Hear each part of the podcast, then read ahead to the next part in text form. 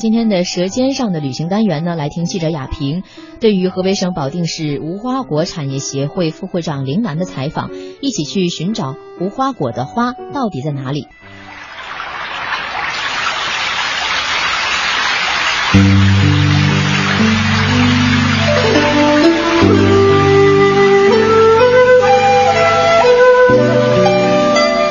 朋友，大家好，我是记者雅萍。现在呢，啊，雅萍呢是来到了河北的保定。这次呢，要特别去探访我们城市周边的有一个很独特的农场啊，就是无花果园。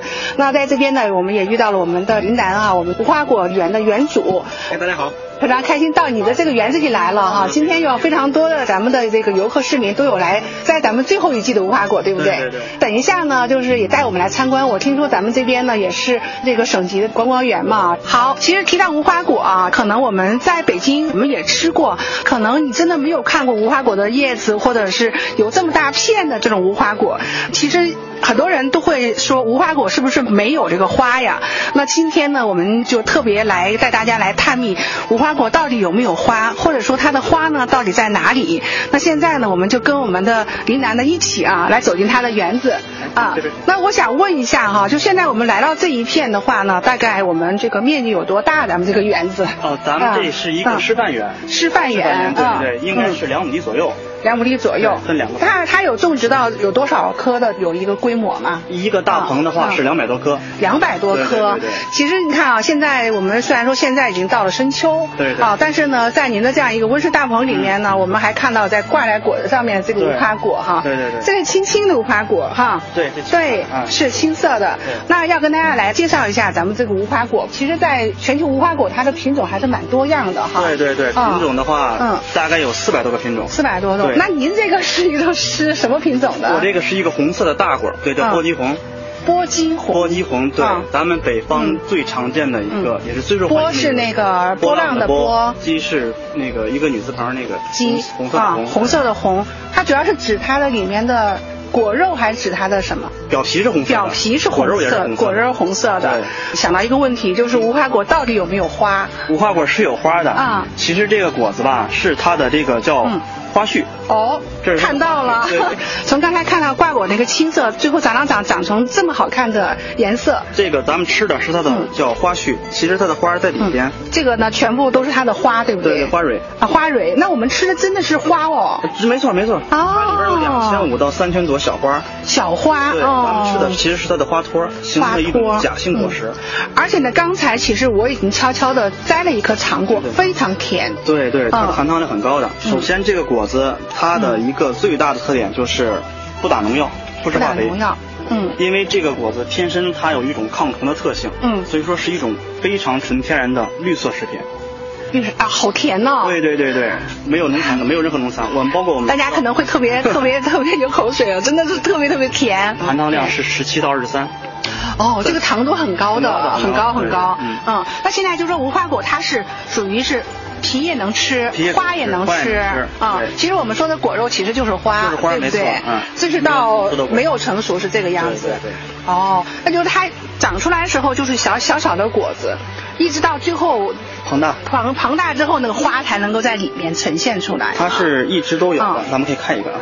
啊，真的，我们现在 可以哦。一直都有的，都有一个发育的过程。啊，所以这个时候你看不出它是那红红的花，对对对对，哦，之后是红色的，没熟跟成熟之后它是不一样的。嗯，这样。那那我想问一下，那像我们现在这个呃无花果园，现在我们大概有成立都多久的时间了？呃，咱们做这个园子六年了。六年时间，对对对。哦，现在呃也会欢迎我们的这个市民游客会到这边来采摘吗？欢迎欢迎，当然欢迎，对，肯定欢迎的。啊啊那那我想问一下，我们一般他们到这边来，是不是也非常感兴趣？是关于无花果的方方面面？对。像小朋友什么询问你吗？说哎叔叔，这个为什么会叫无花果呀？或者说什么会不会有？啊对对，都会问的。我们会有一个介绍，另外有一个那个介绍的卷子。哦，我们都会看得到。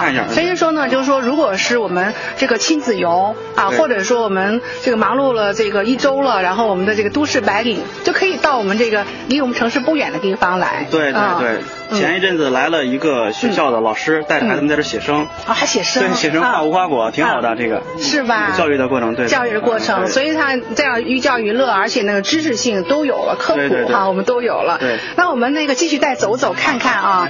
其实啊，我觉得非常有意思，就是说，虽然说冉平采访过非常多像苹果园呀、我们的梨园啊，然后文旦柚这样的一种产地，无花果真的第一次。本来呢，我们还想说去看看说这个无花果它还有怎样的一种功用。其实我刚才有听说，啊，等一下我们还有揭秘啊。其实这个无花果不光说是我们这样直接一口把它吃下去啊，然后呢，其实呢无花果还能有很多很多的可以变成其他的一些东西，大家来看一看啊。